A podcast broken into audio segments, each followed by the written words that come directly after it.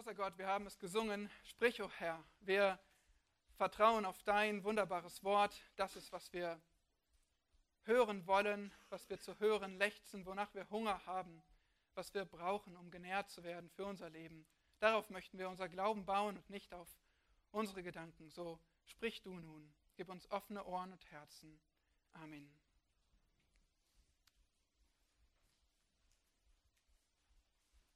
Kleine Kinder, die brauchen Hilfe. Ein Baby, das muss man füttern, das muss man zur richtigen Zeit schlafen legen, wickeln, herumtragen. Und dann werden die Kinder größer und wir lesen ihnen Dinge vor.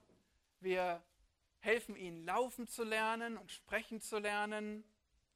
Wir geben ihnen ihre ersten kleinen Aufgaben und ja, erwarten mehr Dinge von ihnen. Sie dürfen aufräumen und lernen, Regeln zu beachten.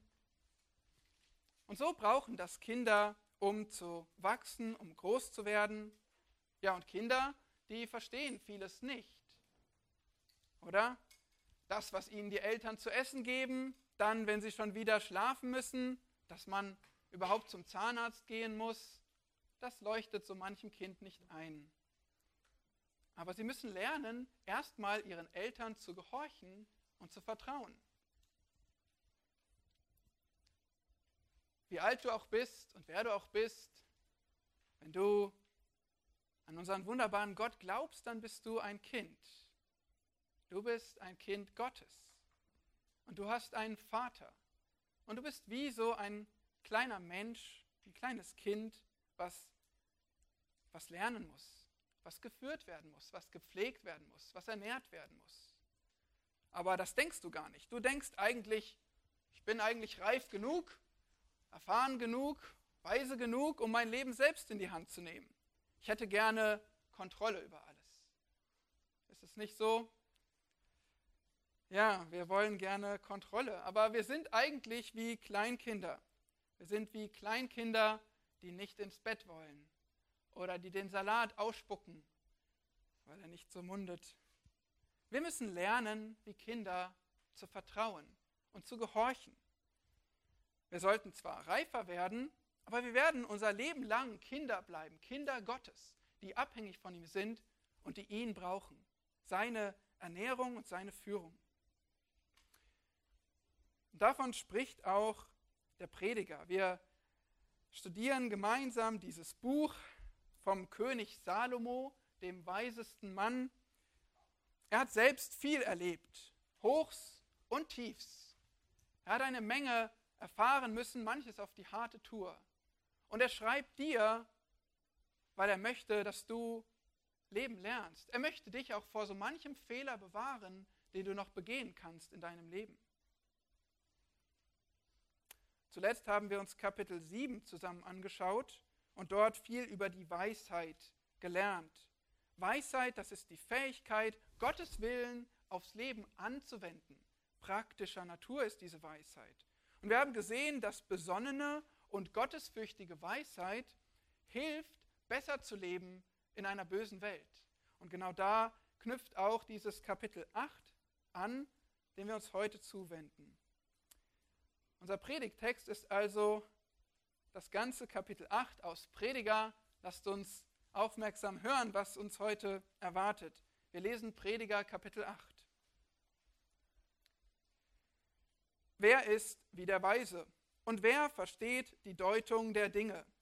Die Weisheit eines Menschen erleuchtet sein Angesicht und die Härte seiner Gesichtszüge wird verwandelt.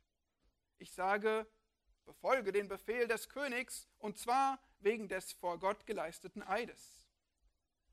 Lass dich nicht von seinem Angesicht verscheuchen und vertritt keine schlechte Sache, denn er tut alles, was er will. Denn das Wort des Königs ist mächtig. Und wer darf zu ihm sagen, was machst du? Wer das Gebot bewahrt, der will nichts von einer bösen Sache wissen, und das Herz des Weisen weiß um Zeit und Recht. Denn für jedes Vorhaben gibt es eine Zeit und ein Recht, denn das Böse des Menschen lastet schwer auf ihm denn er weiß nicht, was geschehen wird und wer sagt ihm, wie es geschehen wird. Kein Mensch hat Macht über den Wind, dass er den Wind zurückhalten könnte. so gebietet auch keiner über den Tag des Todes. Auch gibt es im Krieg keine Entlassung, und der Frevel rettet den nicht, der ihn verübt. Dies alles habe ich gesehen und mein Herz all dem Treiben gewidmet, das geschieht unter der Sonne in einer Zeit, da ein Mensch über den anderen herrscht, zu seinem Schaden. Ich sah dann auch, wie Gottlose begraben wurden und zur Ruhe eingingen, während solche, die recht gehandelt hatten, den heiligen Ort verlassen mussten und vergessen wurden in der Stadt. Auch das ist nichtig weil der Richterspruch über die böse Tat nicht rasch vollzogen wird, darum ist das Herz der Menschenkinder davon erfüllt, Böses zu tun. Wenn auch ein Sünder hundertmal Böses tut und lange lebt, so weiß ich doch, dass es denen gut gehen wird, die Gott fürchten, die sich scheuen vor seinem Angesicht. Aber dem Gottlosen wird es nicht gut ergehen, und er wird dem Schatten gleich seine Tage nicht verlängern, weil er Gott nicht fürchtet.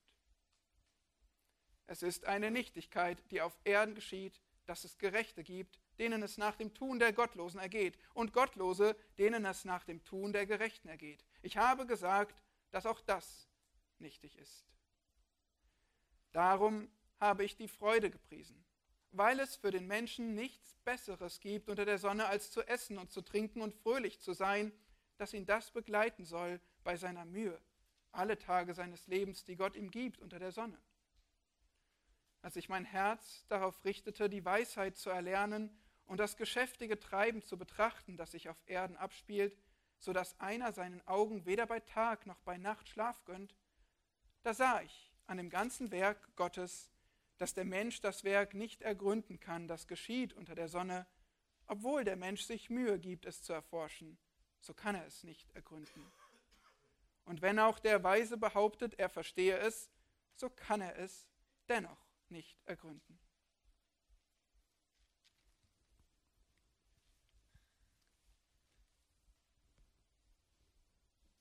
Kannst du es ergründen? Eine ganze Menge Text, eine ganze Menge, was hier drin steckt. Und wir sehen in diesem Text einmal mehr die Welt, wie sie ist. Nichtig, hat er gesagt, ist sie. Das heißt vergänglich, das heißt vergeblich, das heißt verwerflich. So ist unsere Welt.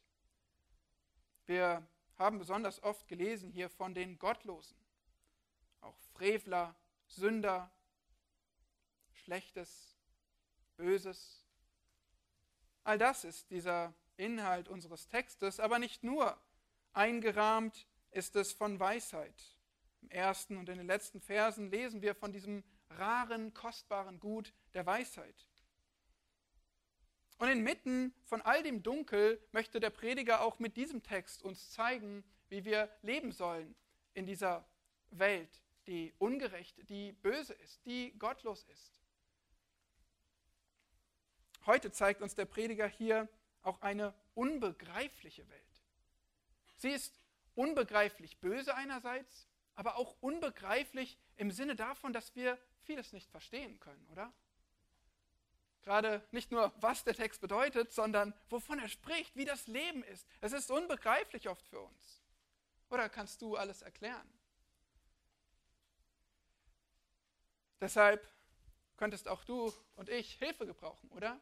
Hilfe, um leben zu lernen in einer unbegreiflichen Welt. Und das wollen wir tun. Wir wollen in diesem Text vier Lektionen sehen, um in einer unbegreiflichen Welt gottesfürchtig zu leben. Wir sehen vier Lektionen, um in einer unbegreiflichen Welt gottesfürchtig zu leben. Was sehen wir hier? Die Aufforderungen, gehorch den Autoritäten, Verse 1 bis 4, sei demütig, Vers 5 bis 9, gehorch dem Allmächtigen, Verse 10 bis 14 und sei zufrieden, Verse 15 bis 17. Das sind die vier Lektionen für dich, für dein Leben in der unbegreiflichen Welt. Gehorch den Autoritäten. Sei demütig, gehorch dem Allmächtigen und sei zufrieden. Bereit? Gut, lasst uns das gemeinsam entdecken. Die erste Lektion für dein Leben in einer unbegreiflichen Welt. Gehorch den Autoritäten. Eine unserer Lieblingsaufforderungen. Verse 1 bis 4. Nun, es geht los mit den Worten, wer ist wie der Weise? Das impliziert schon, den muss man ganz genau suchen. Und das wisst ihr doch von letztem Mal, oder? Wir haben am Ende von Kapitel gesehen, Kapitel 7 gesehen, wie schwierig es ist, Weisheit zu finden, wie selten die Weisheit ist und wie selten dementsprechend auch ein weiser Mensch ist. Wer versteht die Deutung der Worte oder besser wahrscheinlich die Deutung der Dinge, der Situationen, der Sachen, der Angelegenheiten? Oft, wenn solche rhetorischen Fragen gestellt werden, erwarten wir ein Niemand. Diese Person, die gibt es nicht. Den Weisen gibt es nicht, die Deutung der Dinge aber hier legt der Vers nahe, doch, wenn auch selten, kann es das geben. Hier wird gesprochen von der Weisheit eines Menschen, die sein Angesicht erleuchtet. Woher kennt ihr das aus der Bibel, dass, ein, dass jemandes Angesicht leuchtet, erleuchtet wird? Mose höre ich, Gott, ja, Gott Gott wird, ähm, es wird von Gottes leuchtendem Angesicht gesprochen, als Gottes Gunst, Gottes Güte. Und das kann tatsächlich auch abfärben auf Menschen. Auch von einem König heißt es in der Bibel, dass sein Angesicht leuchten kann, dass er in Gunst jemandem zugewandt sein kann. Und hier ist wohl einfach die weise Person, dieser weise Mensch gemeint. Er hat ein gütiges, leuchtendes Angesicht, aber da steckt noch mehr drin. Er ist eine Person, die ist zuversichtlich, was sich sogar auf sein Gesicht auswirkt. Hier heißt es, die Härte seiner Gesichtszüge, die werden verwandelt. Die Weisheit erfüllt diesen Menschen so sehr und gibt ihm eine ganz andere Perspektive aufs Leben. Und sie befähigt ihn zu leben. Und das sehen wir dann in Vers 2 weiter. Da geht es nun tatsächlich um einen König, aber um, um die Position des Weisen, das Verhalten des Weisen gegenüber dem König. Befolge den Befehl des Königs und zwar wegen des vor Gott geleisteten Eides. Worum geht es hier? Typischerweise legte man vor einem König einen Eid ab, einen Treueeid des Gehorsams. Das taten die Israeliten gegenüber ihrem König, wie wir im Alten Testament sehen, aber sogar gegenüber heidnischen Herrschern. Beispiele sind da in Hesekiel 17 oder auch kurz vor der Wegführung des Volkes Israel, dass sie auch gegenüber heidnischen Herrschern Treue schwören sollten. Und wir müssen bedenken, und das haben wir in Kapitel 5 gemeinsam entdeckt, da wurde das Thema Schwören schon thematisiert im Prediger, dass jedes Wort, was wir aussprechen, auch jedes Versprechen, was wir abgeben, ist vor wem gesprochen? Vor Gott, genau. Gott bekommt es mit, Gott weiß es genau und Gott hält uns auch, zieht uns auch zur Rechenschaft dafür. Und so sollen Menschen sich also ihren Obrigkeiten dem König unterordnen, weil es ihr Versprechen und ihre Pflicht vor Gott ist. Das ist der, das erste Argument, warum er den Befehl des Königs befolgen soll. Aber es gibt noch einen zweiten Grund hier. Siehst du den? Vers 3, der ist pragmatischer.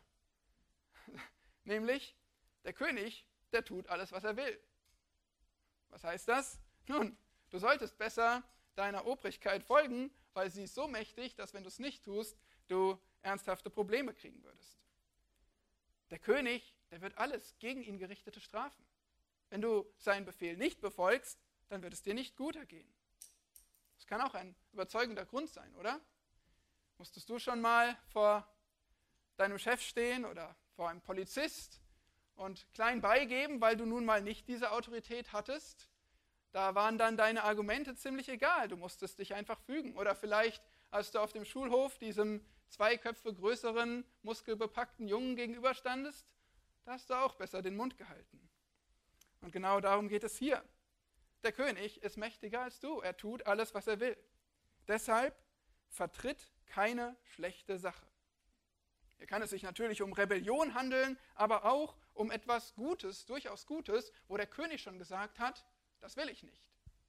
Er hat es abgelehnt. Die Autorität hat es abgelehnt und auch dann solltest du es nicht mehr vertreten.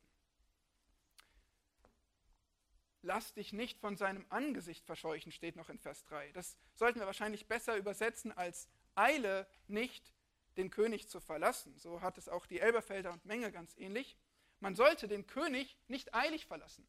Man sollte erst vor ihm weggehen, wenn man dazu aufgefordert wird, wenn es erlaubt wird. Sonst könntest du Probleme bekommen. Sonst könnte es dir als Rebellion, als Treulosigkeit ausgelegt werden. Und auch Vers 4 bestätigt diesen Punkt, denn das Wort des Königs ist mächtig. Und wer darf zu ihm sagen, was machst du? Und auch das können wir verstehen, oder? Ein König, der kann entscheiden, der bestimmt, der regiert. Und wer könnte ihm entgegentreten und sagen, was soll das? Mach das anders. Habe ich keine Lust drauf auf deine Gesetze. Ja, das wird dir nicht gut ergehen, wenn du so zu dem König redest.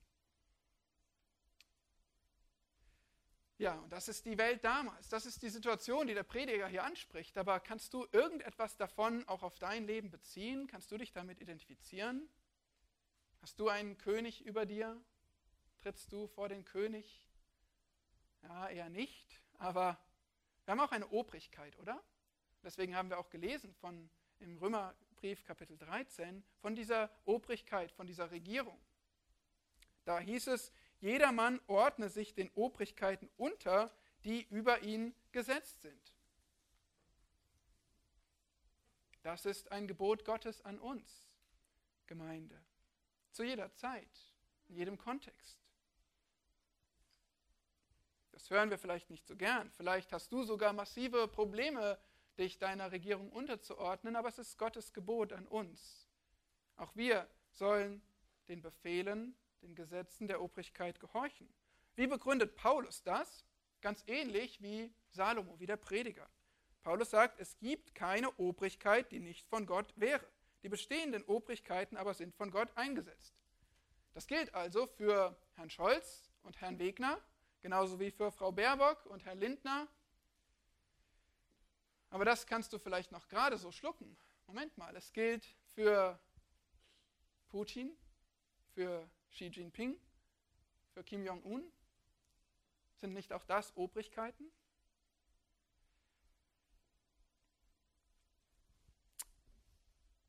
Ja, nein, was sollen wir machen? Nun, Paulus schrieb das. In welchem Kontext in Römer 13? Wer war da Kaiser? Ja, wir wissen, dass es grausame Kaiser gab. Wir wissen, dass Paulus selbst wohl unter Kaiser Nero hingerichtet wurde. Wenn Paulus das schreibt unter den heidnischen Kaisern, die Christen verfolgt haben, dann gilt das auch für uns heute mit unseren Obrigkeiten. Das heißt nicht, dass Gott egal ist, was diese Obrigkeiten tun. Das heißt nicht, dass Gott nicht ihre massive, heftige Schuld strafen wird und dem auch wehren wird, wann immer er es für gut befindet. Aber es heißt, dass du dein Gehorsam nicht davon abhängig machen kannst, wie gut jemand regiert oder wie gut er dir passt, sein Stil, seine Partei, sondern du sollst dich unterordnen, weil Gott es sagt. Prediger 8 zeigt uns, der König tut, was er will. Und Paulus sagt, dass auch die Regierungen das, was tragen die? Das Schwert. Die können richten, die können strafen. Und wer hat es ihnen gegeben? Das Volk, der Souverän? Nein, ein ganz anderer Souverän. Gott hat es ihnen gegeben. Gott hat die Regierung mit dem Schwert ausgestattet, zu strafen und zu richten. Nun, sie sind berufen, es richtig einzusetzen, aber trotzdem, diese Autorität, die hat Gott verliehen. Und deshalb sollten auch wir diese Perspektive auf Obrigkeit, auf Regierung haben. Sei dankbar, dass Gott Ordnung gibt. Sei dankbar für jedes Maß an Ordnung, was es noch gibt. Sei dankbar dafür, dass immer noch Böses gestraft wird. Auch wenn es vieles sehr schlimm ist, könnte es noch schlimmer sein, nämlich ohne Ordnung und ohne Obrigkeit. Und deshalb fokussiere dich auch selbst darauf, das Gute zu tun, damit du nicht gerichtet wirst für Böses tun. Das wäre falsch in Gottes Augen. Könnte es auch sein, dass du für Gutes tun leidest? Unter einer schlechten Regierung, dass du für Gutes tun leidest? Oh ja, das könnte es. Petrus spricht davon sehr deutlich. Und dann, was sollst du tun? Dann sollst du Gutes tun. Dann sollst du Gott gehorchen. Und dann wird diese schlechte Regierung vielleicht zu Unrecht ihre Gewalt gebrauchen. Und dann sollen wir leiden im Blick auf den Herrn, als solche, die für Gutes leiden, zu seiner Ehre. So müssen es auch Christen tun unter manchen der genannten sehr bösen Regierungen. Das ist vielleicht nicht ganz leicht zu schlucken und es kommt noch etwas mehr in diesem Text, aber das ist Gottes Wort an dich, wie du weise leben sollst, wie du gottesfürchtig leben sollst in einer unbegreiflichen Welt. Hast du das? Das ist, was Gott uns sagt, auch wenn es für uns vielleicht schwer verdaulich ist. Gehorche den Autoritäten. Das ist die erste Lektion. Die zweite Lektion, die geht damit einher und die spricht jetzt mehr von unserer Herzenshaltung. Sei demütig. Ab Vers 5. Lasst uns hier weiterlesen, Vers 5. Der knüpft an Gehorsam und Gutes tun an. Wer das Gebot bewahrt, der will nichts von einer bösen Sache wissen, oder auch hier sollten wir wahrscheinlich besser übersetzen, der weiß um keine böse Sache. Also er macht nicht mit beim Bösen tun. Und das Herz des Weisen weiß um Zeit und Gericht. Oder auch hier könnten wir besser übersetzen Zeit und Recht. Es geht hier darum, wer der Weise, der weiß um die, um die Zeit, wann ein guter Zeitpunkt ist, vor den König zu treten. Und er weiß auch um, die, um das Recht, um die richtige Vorgehensweise, seine Sache zu vertreten. Vielleicht ist das abstrakt für dich, aber du kennst gute Beispiele dafür in der Bibel. Wie war das mit Jonathan, der vor seinen Vater Saul treten wollte? Der musste sich ziemlich genau überlegen, wann er seine Sache für David vertritt. Oder denken wir an Nathan. Wie ist der vor den König David getreten? Mit Weisheit, mit einer guten Illustration und mit dem richtigen Vorgehen, mit dem richtigen Zeitpunkt. Wie ist Esther vor Ahasverus getreten? Auch mit viel Gebet, Fürbitte, mit weisem Überlegen, weil es gefährlich für sie war. Ein Fehler könnte einer zu viel sein. Und darum geht es hier. Wir brauchen die weise Zeit und das rechte Verhalten, um vor, den, vor die Obrigkeit zu treten. Und so hat es, tut es der Weise hier, Vers 6. Denn für jedes Vorhaben gibt es eine Zeit und ein rechtes Verhalten. Der Weise, der kennt dieses rechte Verhalten. Andererseits, Vers 6 weiter, wie ergeht es dem, der den falschen Weg wählt, vielleicht auch den falschen Zeitpunkt oder den falschen Ton, der wird darunter leiden. Das kann sein durch die Autoritäten selbst, dass sie strafen für ein unrechtes Verhalten, ein dummes Vorgehen. Das kann aber auch sein, einfach weil Sünde Konsequenzen hat. Davon ist dieser Text voll, davon ist unsere Welt voll. Sünde hat Konsequenzen. Denn das Böse des Menschen lastet schwer auf ihm. Ist das nicht so? Lastet das Böse auch schwer auf dir? Lastet das Böse dieser Welt nicht schwer auf uns Menschen? Ist es nicht sehr viel Unrecht, dem wir hier begegnen? Oder viel Leid, was die Sünde der Menschen mit sich bringt in unserer Welt?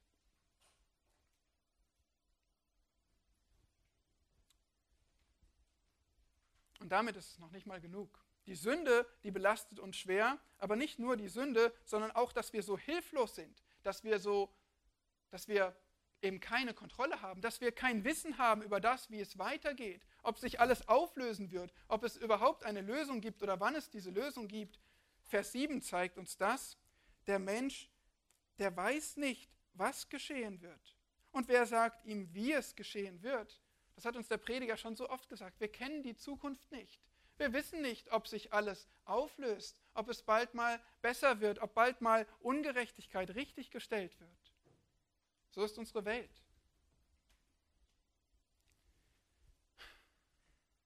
Ich weiß nicht, wie du jetzt darüber denkst. Diese ganzen Tatsachen, die können sehr belastend für uns sein, wenn wir so über unsere Welt nachdenken. Und wenn du keinen Gott kennst, dann muss dich das sehr belasten.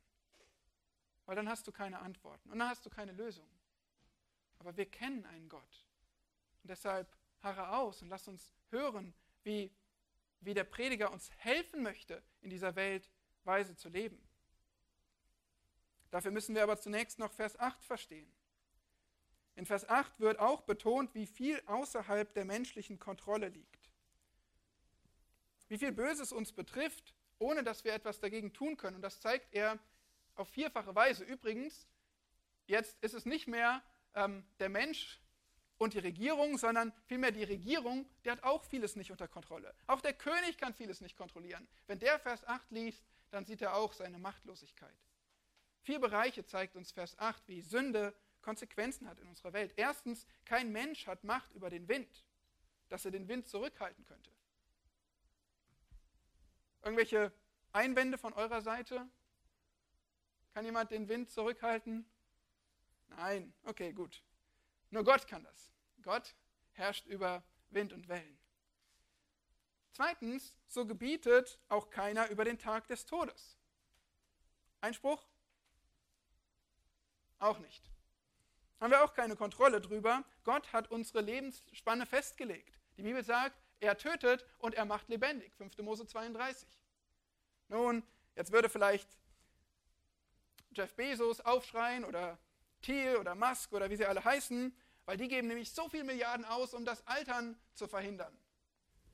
Aber auch sie haben nicht Macht über den Tag des Todes. Der liegt allein in Gottes Hand. Drittens, auch gibt es im Krieg keine Entlassung. Stimmt auch, oder? Kein Soldat kann sich selbst aus dem Krieg entlassen. Nun, für manche Menschen ist das zurzeit Realität. Viele Millionen, zum Beispiel Ukrainer oder Russen, die müssen das erleben, auch an vielen Orten der Welt. Es gibt keine Entlassung aus dem Krieg, der Mensch hat darüber keine Macht. Und wer im Krieg sterben soll, der wird im Krieg sterben. Das ist die hässliche Realität in unserer gefallenen Welt. Viertens, der Frevel, das Böse, das rettet den nicht, der ihn ver verübt.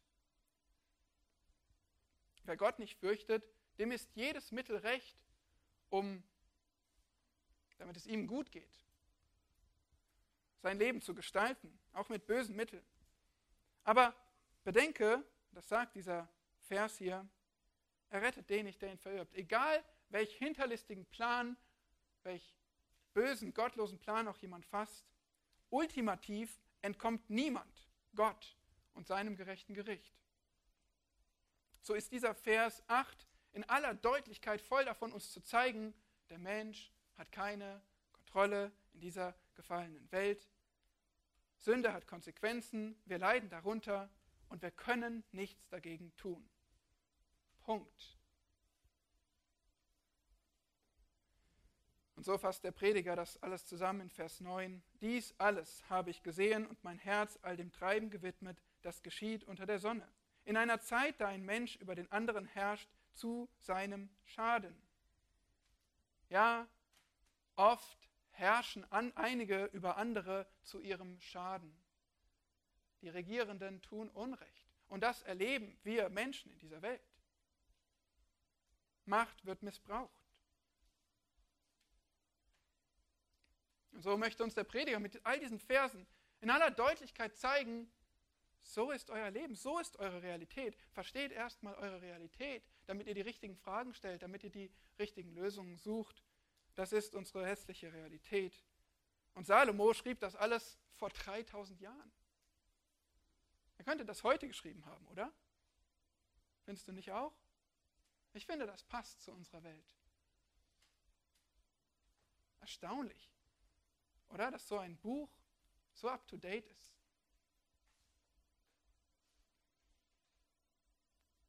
Sollte man doch die Frage stellen, woher kommt dieses Buch? Wer kann diese Worte schreiben? Wer kann das alles fassen? Wird nicht auch heute Macht missbraucht? Werden nicht auch heute Schwache unterdrückt? Versuchen nicht auch heute Gottlose durch krumme Wege sich selbst zu helfen.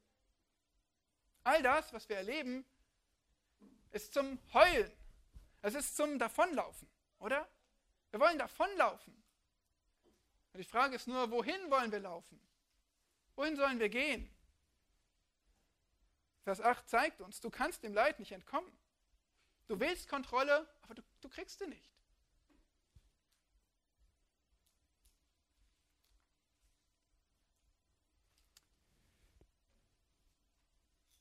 bisschen eine Spannung, die wir gerade aushalten müssen, oder? Eine Spannung, weil wir konfrontiert werden mit Problemen und nicht gleich die Lösung gezeigt bekommen. Ich meine, du kennst schon die Lösung, oder? Wir sprechen auch immer wieder davon, wenn wir den Prediger studieren, dann sehen wir, dass er uns einerseits ganz am Ende die Summe aller Lehre zeigt, uns darauf hinweist, fürchte Gott und halte seine Gebote. Aber das Ganze auch als Refrain immer wieder einwebt in seinen Text, fürchte Gott. Fürchte Gott, das ist der Weg in einer bösen Welt. Und das werden wir gleich noch richtig sehen. Das rechte Verhalten, Gott zu fürchten und seine Gebote zu halten, wird dich das bewahren vor allem Bösen, vor unrechten Herrschern, vor Dingen, die du nicht kontrollieren kannst? Nein, natürlich nicht. Er schüttelt den Kopf. Das wird uns nicht bewahren. Und trotzdem ist es der richtige Weg, den du gehen sollst. Es ist der Weg, den Gott verordnet hat. Fürchte ihn und halte seine Gebote.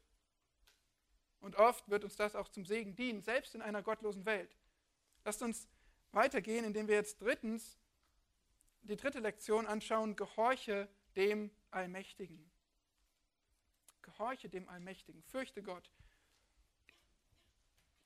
Und es tut mir leid, ich habe den, den Text nicht geschrieben im Hebräischen und versucht zu übersetzen hier. Wir, wir müssen uns diesem Wort stellen. Und es ist gut, wie Gott es gegeben hat. Aber manchmal, da haben wir ganz schön zu kämpfen. Und das habe ich euch schon ein paar Mal gesagt.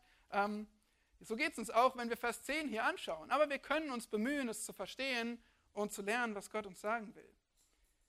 Vers 10 ist einer der, oder vielleicht der am schwierigsten zu übersetzende im Prediger. Und Deswegen sehen wir das auch in verschiedenen Übersetzungen, wie sie den Vers wiedergeben. Auch die deutschen Übersetzungen geben den ziemlich anders wieder als die englischen. Im Englischen zum Beispiel wird alles nur auf den Gottlosen bezogen. Aber hier bei uns im Deutschen, da wird auch ein Gegensatz aufgebaut und es wird von denen gesprochen, die recht gehandelt haben, die Gerechten.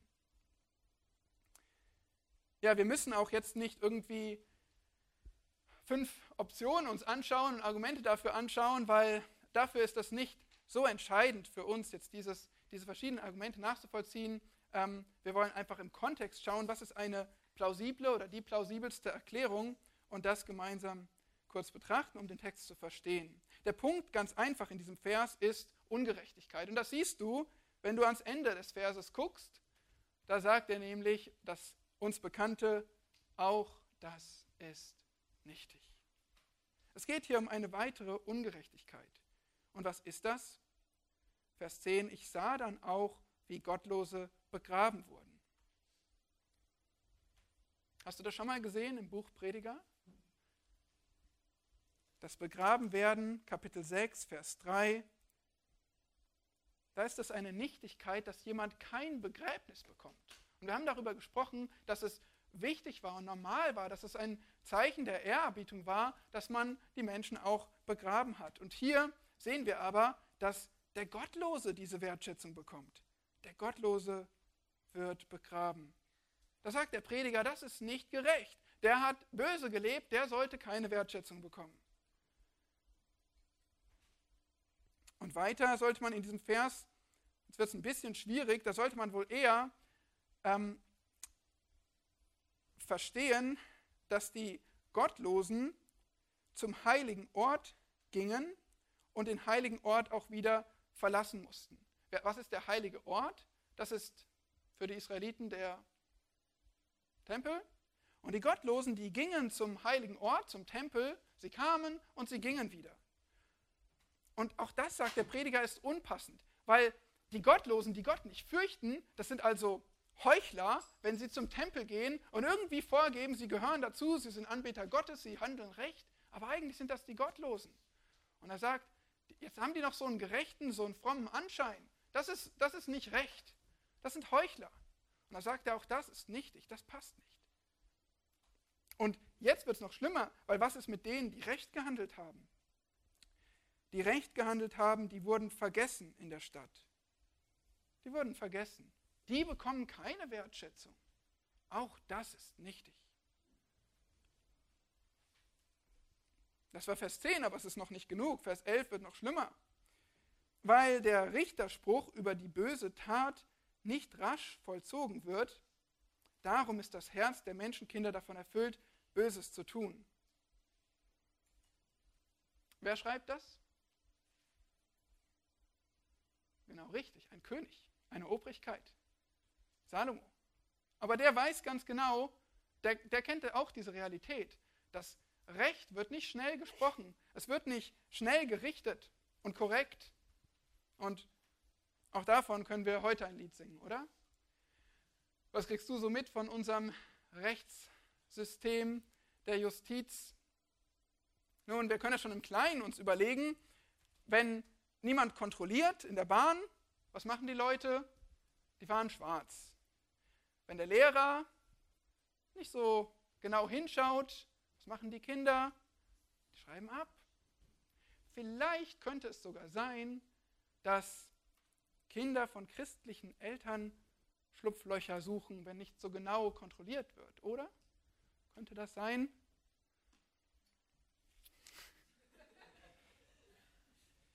Man sagt von der Justiz, die Mühlen der Justiz, die mahlen langsam. Langsam. Wie wahr.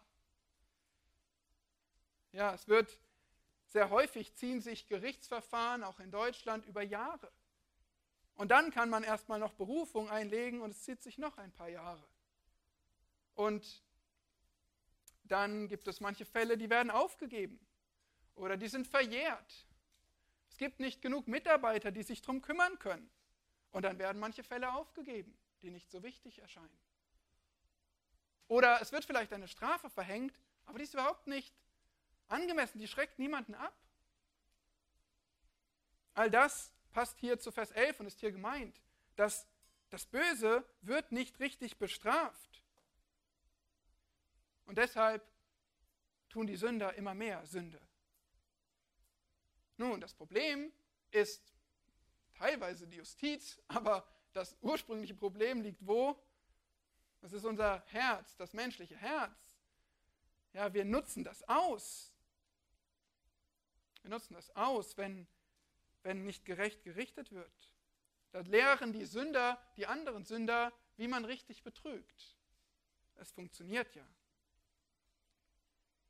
Lasst uns mal in den Römerbrief blättern. Römer Kapitel 2 diesmal.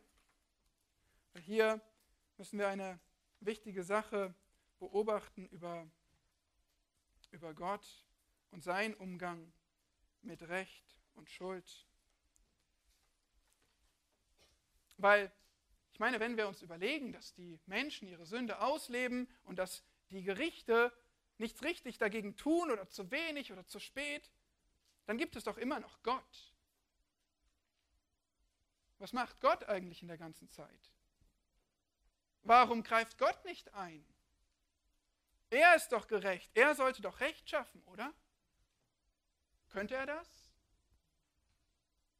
Natürlich könnte er. Und er wird auch. Aber schau mal, was wir in Römer 2 sehen. Römer 2, Vers 4. Verachtest du den Reichtum von Gottes Güte, Geduld und Langmut, und erkennst nicht, dass dich Gottes Güte zur Buße leitet? Der Grund, warum Gott noch so viel Ungerechtigkeit zulässt in dieser Welt, ist ganz einfach. Er ist gütig. Er ist geduldig. Er ist geduldig. So wie wir dieses Wort gar nicht kennen. 2. Petrus 3 schreibt auch davon, die Menschen gegen Gott aufbegehren und sagen, warum tust du denn nichts? Und der Grund ist einfach nur, Gott ist so langmütig. Deswegen sind tausend Jahre bei ihm wie ein Tag, weil er so geduldig ist, weil er uns so sehr liebt und möchte, dass wir umkehren. Er möchte, er ist geduldig, nicht weil er es nicht besser kann, nicht besser weiß, sondern weil er möchte, dass wir umkehren. Vers 5 hier in Römer 2. Aber aufgrund deiner Verstocktheit und deines unbußfertigen Herzens häufst du dir selbst Zorn auf für den Tag des Zorns und der Offenbarung des gerechten Gerichtes Gottes, der jedem vergelten wird nach seinen Werken. Ende von Vers 8, Grimm und Zorn und Vers 9, Drangsal und Angst. So wird Gott jedem vergelten nach seinen Werken. Missachte nicht seine Geduld. Gott ist geduldig, weil er möchte, dass du Buße tust von deiner Schuld, wenn du noch ohne Gott lebst, wenn du selbst noch jemand von denen bist, die sagen, naja, lass uns doch die Sünde ausnutzen, es passiert ja eh nichts, lass uns voneinander lernen, wie wir lügen und betrügen, lass uns einfach mitschwimmen in dieser Welt, dann sagt Gott, pass auf. Ja, er ruft dich heute umzukehren zu ihm. Er ruft dich heute, dass du erkennst, wenn du, wenn du ungerechte Wege gehst, wenn du noch in Sünde lebst,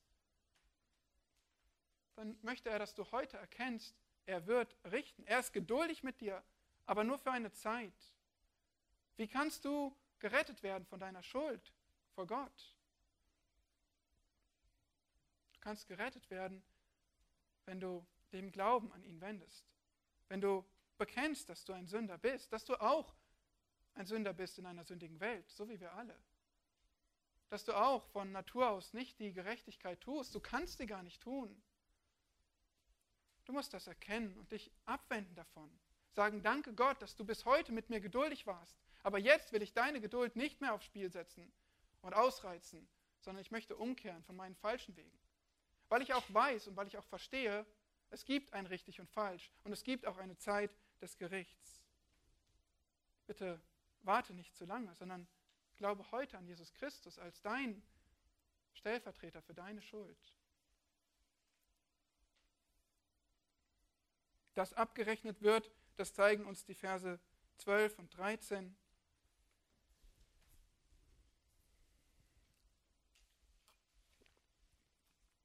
Vers 12. Wenn auch ein Sünder hundertmal Böses tut und lange lebt, so weiß ich doch, dass es denen gut gehen wird, die Gott fürchten, die sich scheuen vor seinem Angesicht. Aber dem Gottlosen wird es nicht gut ergehen, und er wird dem Schatten gleich seine Tage nicht verlängern, weil er Gott nicht fürchtet. Siehst du, der Text sagt, die Sünder mögen hundertmal Böses tun, aber das ist nicht die ganze Geschichte. Auch wenn man für eine Zeit damit davonkommt, sagt Gott hier, ihr Leben ist wie ein, wie ein Schatten, es ist flüchtig, es vergeht sehr schnell. Und selbst in einer ungerechten Welt, das haben wir auch schon festgestellt, da helfen die krummen Wege zwar für eine Zeit, aber auch oft stoßen Menschen ja, an die Härte des Gesetzes und an Strafen für Böses. Die Regierung trägt das Schwert und überhaupt lehrt uns Gott auch in den Sprüchen so deutlich, dass krumme Wege auch sehr oft einem auf die Füße fallen und Schmerzen verursachen. Und spätestens, wenn ein Mensch vor Gott steht, dann wird er nicht ungestraft bleiben für seine Sünde. Wie gut, dass Gott uns einen besseren Weg aufzeigt. Siehst du den hier in Vers 12? Der Prediger sagt, ich weiß doch, dass die Gott fürchten, hier geht es also wieder um Gottesfurcht. Wir haben es schon angesprochen. Wieder geht es darum, dass Gottesfurcht der Schlüssel ist zum weisen Leben. Die sich scheuen vor Gottes Angesicht. Was ist das? Scheuen vor Gottes Angesicht. Naja, einfach Ehrfurcht haben, verstehen, wer Gott ist, wie heilig und gerecht er ist, dass er zu fürchten ist, dass er auch zornig ist über Sünde. Und deswegen zu sagen, ich will mich nicht mit dir anlegen, Gott, ich möchte dir mit Respekt begegnen, auf dein Wort hören. Das ist Gottesfurcht. Und wer so lebt, dem wird es gut gehen, heißt es hier. Ja, es kann in einer ungerechten Welt Leid geben, auch für die, die Gutes tun, aber allgemein gilt doch, und nochmal erinnere ich an die Sprüche, immer wieder sehen wir da die Prinzipien. Gutes tun bringt Segen. So hat Gott es in dieser Welt angelegt. Manchmal wird es durch die Sünde verdunkelt, aber es ist doch im Allgemeinen so. Und ihr erinnert euch auch in, wie wir das letztes Mal gesehen haben, Kapitel 7, Vers 16 und 17 zum Beispiel, da wurden wir auch auf diesen Weg geleitet, dass wir nicht die Extreme ausreißen, dass wir nicht denken, man kommt auch mit Bösem davon, sondern der Weg des, des Gehorchens, den ist, der ist der, der Gott segnet, auch in dieser ungerechten Welt. Und dann möchte ich, dass ihr noch eine weitere sehr wichtige Sache seht hier, seht hier in Vers 12. Schaut in euren Text. In Vers 12 sagt der Prediger, so weiß ich doch, dass es denen gut gehen wird, die Gott fürchten. So weiß ich doch. Und ich habe eine Frage an dich. Ist das, wie der Prediger normalerweise spricht? Sagt er immer wieder, ich weiß? Oder sagt er nicht vielmehr, ich habe gesehen, ich habe beobachtet? Dies habe ich gesehen. Ja, der Prediger beobachtet doch das Leben. Der schaut immer wieder, was er sehen kann mit Augen, was er wahrnehmen kann in dieser Welt. Und all diese Dinge, die er beschreibt, die sagt er, ich habe gesehen, damit du sie auch nachvollziehen kannst. Du kannst sagen, ja, genau, das sehe ich auch in der Welt. Ja, stimmt, Prediger. Aber hier wählt er andere Worte. Er sagt, so weiß ich doch. Für welche Aussage gebraucht er diese Worte? So weiß ich doch.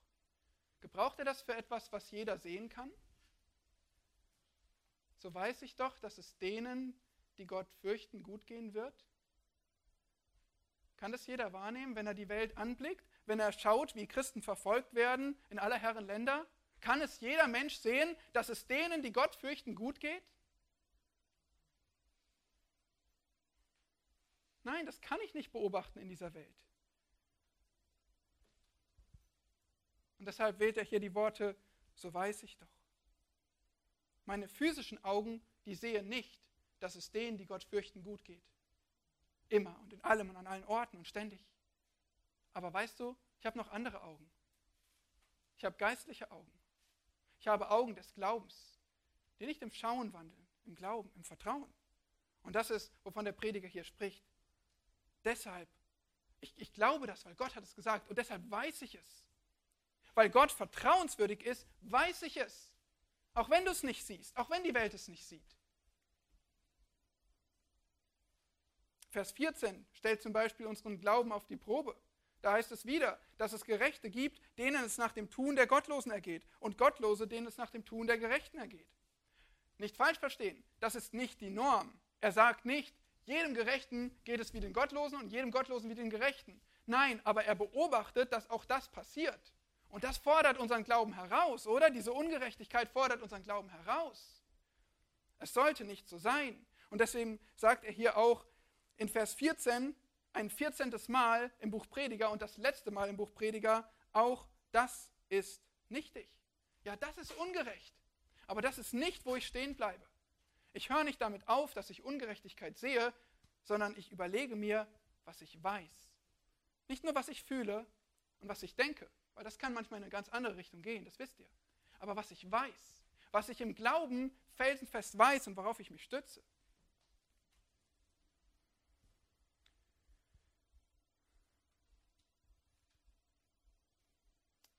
Kann ich das Böse verstehen? Nein. Kann ich von Gott fordern, dass er mir alles erklärt, was ich nicht verstehe? Wieder nein. Kann ich von Gott erwarten, dass er alles Böse, was ich erlebe, von mir abwendet, jegliches Leid hinwegnimmt? Vielleicht, weil ich doch so treu war? Nein, wieder nein. Aber eins kann ich erwarten. Eins kann ich wissen.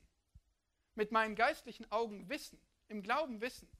Und zwar, dass Gott treu ist. Dass Gott sich niemals selbst verleugnet.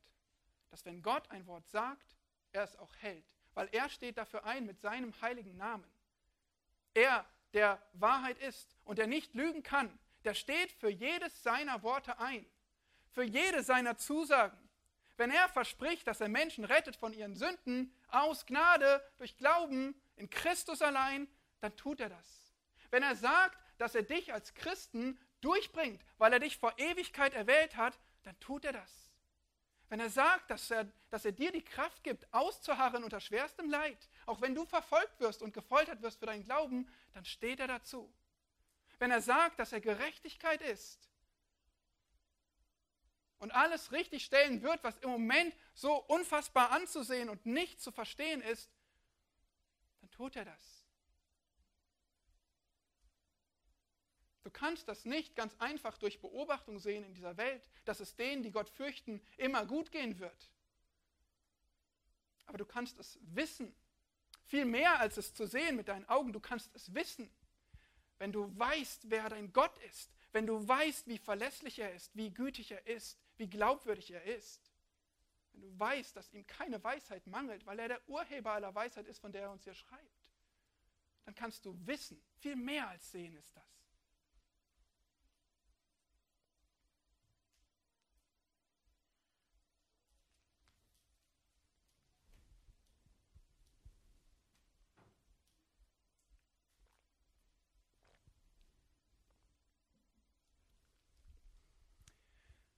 Vier Lektionen, um in einer unbegreiflichen Welt gottesfürchtig zu leben. Gehorche den Autoritäten, sei demütig, gehorche dem Allmächtigen.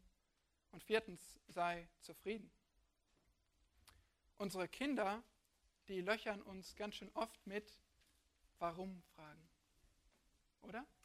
Kennt ihr das auch? Oder ist das nur bei uns so? Warum? Warum? Sie wollen für alles Erklärungen. Und wir haben ja gesagt, dass wir wie Kinder sind, oder? Wir löchern Gott auch mit Warum-Fragen, oder?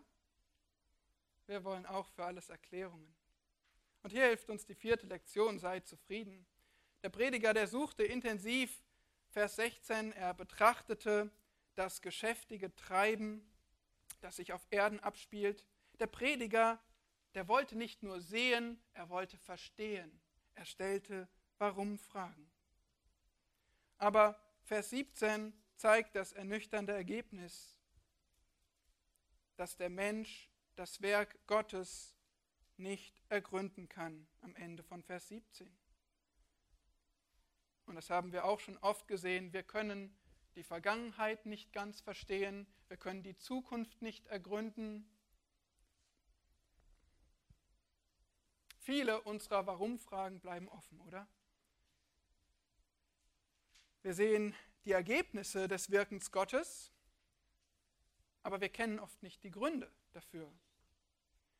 Nun, es gibt manche schlauen Leute, die schreiben Bücher, die erwerben sich vielleicht Doktortitel oder was auch immer.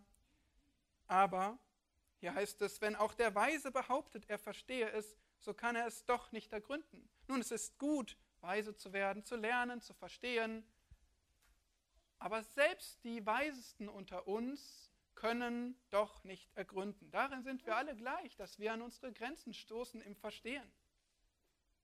Gerade Weisen muss Gott oft besonders deutlich diese Lektion zeigen, dass nur Gott alles erklären kann, dass nur Gott die ultimative Weisheit hat, dass nur Gott alle Dinge ergründen kann.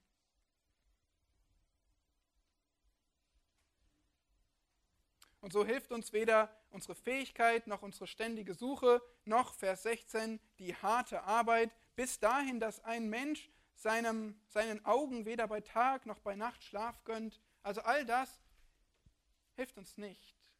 Aber der Prediger möchte uns auch hier eine Lektion zeigen und die ist, wie gesagt, sei zufrieden. Es ist richtig, dass du arbeitest und dich bemühst, auch dass du forschst, aber verpass nicht, deinen Augen auch Schlaf zu gönnen. Oh ja, das müssen wir hören. Lern dich zufrieden zu geben, dass du einiges nicht weißt und vieles nicht erkennen wirst, was du gerne ergründen würdest. Und so gibt uns Vers 15 diesen bekannten Rat, den wir schon in Kapitel 2 sahen und Kapitel 3 und Kapitel 5, und zwar immer am Ende der Abschnitte. Nachdem wir manche Dinge untersucht und betrachtet haben, versucht haben zu verstehen, am Ende dieser Hinweis, darum habe ich die Freude gepriesen, weil es für den Menschen nichts Besseres gibt unter der Sonne, als zu essen und zu trinken und fröhlich zu sein. Wir haben das schon oft gesehen, es ist nicht die Lösung für ultimative Erfüllung im Leben. Das ist nicht was Gott dir als höchstes schenken möchte, dass du einfach schön essen und trinken kannst. Nein, es ist nicht die ultimative Erfüllung, aber es ist doch in einem nichtigen Leben unter der Sonne das Beste, was du tun kannst, mit den Dingen, die Gott dir gibt, dass du sie schätzen darfst, dass du sie genießen darfst. Das soll dich begleiten bei deiner Mühe, alle Tage deines Lebens, die Gott dir gibt unter der Sonne. Und das ist doch so was Schönes, Befreiendes, oder? Zufriedenheit. Zufrieden zu sein, sich zufrieden zu geben. Gott sagt dir, du darfst nicht alles erklären wollen. Und du brauchst es auch gar nicht. Das ist nicht dein Job. Du musst gar nicht alles ergründen können. Warum habe ich diese Krankheit? Warum gerade jetzt? Warum meine Tochter? Warum ich? Wie, wie kann das alles sein? Wann wird es weggehen? Findest du Antworten auf solche Fragen? Nein. Auf diese Warum-Fragen findest du keine Antworten. Aber stattdessen können sie dich sehr gut zermürben, Tag für Tag, dich kaputt machen. Warum Krieg in der Ukraine? Warum werden unsere Geschwister in Nigeria und Nordkorea und Afghanistan verfolgt und ermordet? Wo soll es noch hingehen mit dem Gender-Chaos in Deutschland? Finden wir Antworten auf diese Fragen? Es ist alles schrecklich, aber es ist nicht unser Job, das zu ergründen. Es ist unser Job, einmal mehr es in Gottes Hände zu geben, beziehungsweise es vielmehr dort zu lassen. Hör auf, dich zu sorgen. Stattdessen bete und vertraue. Lass es in Gottes Händen. Und dann beachte, dass es selbst in dieser grausamen Welt immer noch Platz zur Freude gibt. Ja, sollte Gott gerade Leid für dich zulassen, dann ist deine Aufgabe zu vertrauen und zu beten. Aber sollte Gott dir gerade gewähren, zu essen, zu trinken, Dinge zu genießen, dann nimm es an. Danke Gott dafür. Immer wieder ist das die Lektion, weil wir brauchen die. Wir müssen das hören in unserem Leben unter der Sonne. Gott hat es dir nicht dazu geschenkt, dass du es nicht achtest und abgelenkt bist von all deinen Sorgen und deinen Problemen, sondern Gott gibt dir Dinge, damit du sie wertschätzt. Das ehrt Gott, wenn du wertschätzt, was er dir heute gibt und was er dir morgen zu genießen gibt. Das sind unsere vier Lektionen für ein Leben in der unbegreiflichen Welt, dass du den Autoritäten gehorchst, weil Gott es sagt, dass du demütig bist, weil du die Welt nicht kontrollieren kannst, dass du dem Allmächtigen gehorchst, weil er der Einzige ist, der, der vertrauenswürdig ist und der auch Segen gibt für, für den Weg der Gottesfurcht und dass du zufrieden bist, dass du genießt, was Gott dir gibt. Ich möchte dir einen letzten Gedanken zum Nachdenken mit auf den Weg geben. Ich meine, Gott ist Gott. Gott ist der Schöpfer. Er ist der Urheber aller Dinge. Er hat die Welt so gemacht, wie sie ist. Nun, er hat die Welt sehr gut geschaffen und wir haben die Welt kaputt gemacht, stimmt, aber Gott ist immer noch Gott und Gott ist immer noch der Souveräne. Das bedeutet doch, dass alles, was wir als Schreckliches erleben, wer zugelassen hat? Gott. Das bedeutet doch, dass diese Welt gerade genauso ist, wie Gott sie in seinem vollkommenen Plan zu diesem Zeitpunkt haben wollte, oder? Nun, warum tat er das? Wie gesagt, wir finden auf viele Warum-Fragen keine Antwort, aber eins wissen wir, er hat es so zugelassen. Und er hat einen Grund dafür. Und die Bibel, die gibt uns eine klare Erklärung mindestens, nämlich, dass du wissen darfst, dass Gott dahinter steckt, dich an deine Grenzen zu bringen deine Abhängigkeit zu begreifen, deine Hilflosigkeit zu begreifen, deine Ratlosigkeit zu begreifen in einer unbegreiflichen Welt. Und er will das, damit du betest.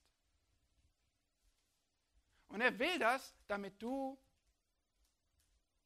die Bibel öffnest und liest und suchst und darum ringst, Gott, was soll ich denn tun? Wie soll ich denn leben in dieser Welt? Wie soll ich denn mit meinem Leid umgehen? Gott möchte, dass du dankst, wenn er dich trotzdem beschenkt, trotzdem das alles so unbegreiflich ist. Gott möchte, dass du dich an ihm freust und nicht selbstgenügsam dich an dir selbst freust oder an irgendwelchen anderen Dingen, die du an Gottes Stelle setzt. Ja, Gott hat es ganz bewusst so gemacht, wie es ist, oder so zugelassen, sollte ich sagen. Er hat diese Welt so unbegreiflich zugelassen, wie sie, wie sie nun ist, damit du betest und das Wort suchst, damit du dankst und damit du vertraust und damit du dich an ihm freust und er dir genug ist und nicht du selbst. Das ist etwas, worüber du nachdenken musst in dieser unbegreiflichen Welt. Lass uns beten. Großer Gott, wir ehren dich, wir danken dir von Herzen. Du hast alles gut gemacht, du hast alles vortrefflich gemacht zu seiner Zeit. Und wir, wir möchten dir vertrauen. Du bist Gott, du bist Schöpfer, du bist gut. Ja, wir möchten dir nicht misstrauen, sondern wir möchten genauso, wie wir dich erkennen in deinem Wort, voller Weisheit und Güte, Heiligkeit und Liebe und Geduld, so möchten wir dich sehen und fürchten und lernen, dir zu vertrauen und uns an deine Verheißungen zu klammern, auch wenn die Warum-Fragen oft offen bleiben. Amen.